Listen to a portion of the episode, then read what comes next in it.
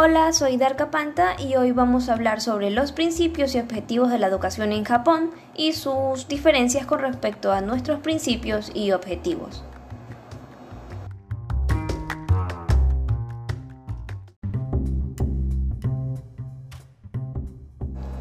El sistema educativo actualmente vigente en Japón se creó poco después de acabar la Segunda Guerra Mundial, entre 1947 y 1950.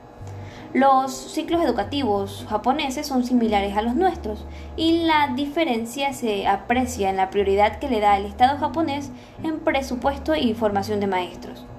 En su aplicación en la etapa inicial se centra en la formación de, seres humanos en valores como la disciplina, el respeto y la inteligencia emocional.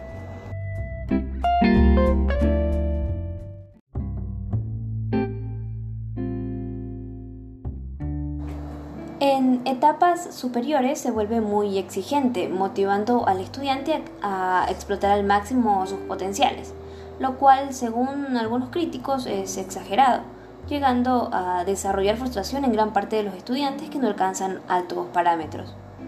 En contraposición, quienes logran sus metas gozan de reconocimiento y estatus, lo cual es altamente motivante para las otras generaciones de estudiantes lo cual explica por qué se mantiene aún este sistema, a pesar de las grandes desigualdades que ésta inspira.